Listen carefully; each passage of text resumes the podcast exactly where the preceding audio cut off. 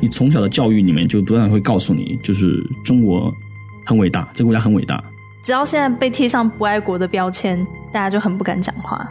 但是这个现在举报的这个成了一个非常可怕的一个现象，我觉得你好像一言不合我就举报你，也是要跟他变的，因为你如果变得太慢，那确实就是被淘汰。那我觉得这个不管你在哪一个国家去发展，你在那个地区一定是适应他，而不是他适应你。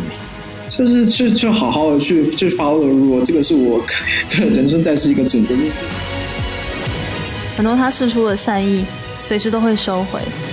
他只在乎一件事情：屈服。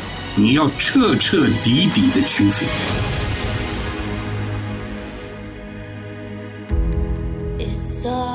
鬼岛之音最红的节目来自五星的你，现在开始订阅。